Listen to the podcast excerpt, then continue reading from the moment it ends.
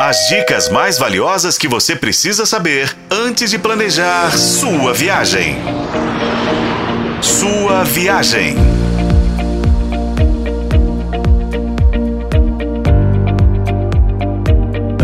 Bem-vindo à sua viagem, o seu canal de turismo na FM O Tempo. Gente está falando da temporada 2023-2024 dos cruzeiros marítimos nesta série.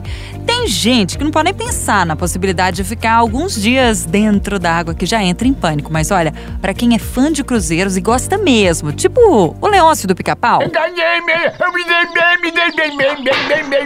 Pois é, o verão promete. Segundo a Associação Brasileira de Cruzeiros Marítimos, a CLIA Brasil, a temporada no litoral do país será 195 dias de duração. São nove navios que vão disponibilizar 840 mil leitos e 203 roteiros por 17 destinos. Dos nove navios, seis são da MSC e três da Costa Cruzeiros.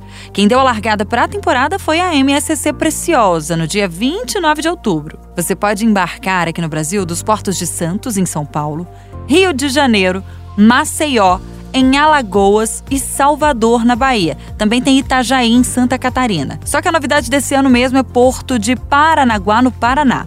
Para nós, mineiros, o porto mais próximo é de fato do Rio de Janeiro.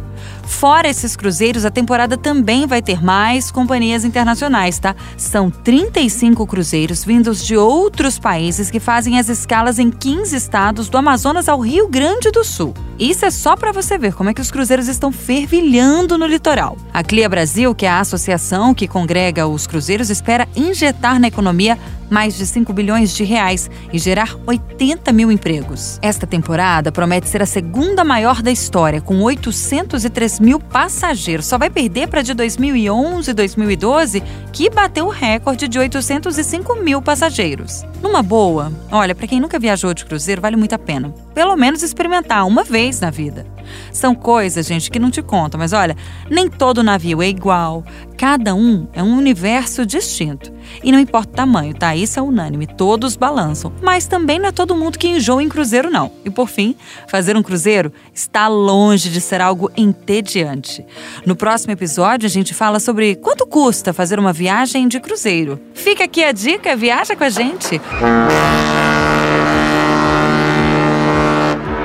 colaboração de Paulo Campos, eu sou a Renata Zacarone e esse foi o podcast Sua Viagem. Acompanhe pelos tocadores de podcast e na FM O Tempo.